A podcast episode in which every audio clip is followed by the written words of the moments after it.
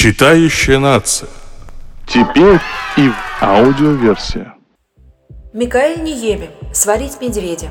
Целый ряд популярных на сегодняшний день литературных обозревателей включили этот текст в свои итоговые книжные списки, обозначенные как книги десятилетия.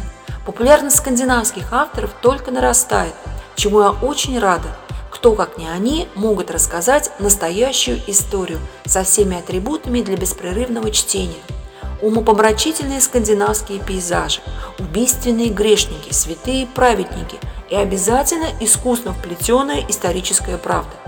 Все перечисленное преподносит нам на блюдечке, так сказать, с голубой каемочкой роман Микаэля Ниеми «Сварить медведя». Читающая нация. Теперь и в аудиоверсия.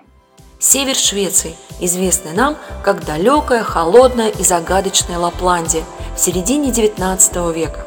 Работящие и грубоватые от круглосуточного труда на фермах шведы, финны, саамы только-только начинают приобщаться к христианству, благодаря многочисленным миссионерам.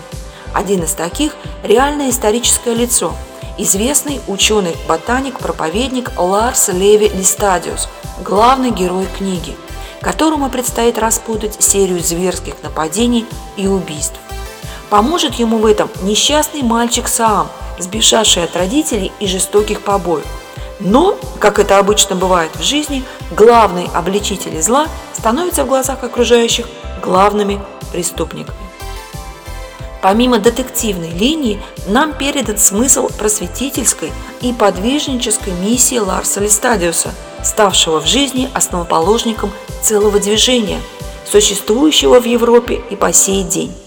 На этом пока все. Ну а я, как всегда, присмотрела себе замечательную историю, о которой обязательно вам расскажу. Читающая нация. Теперь и в аудиоверсия.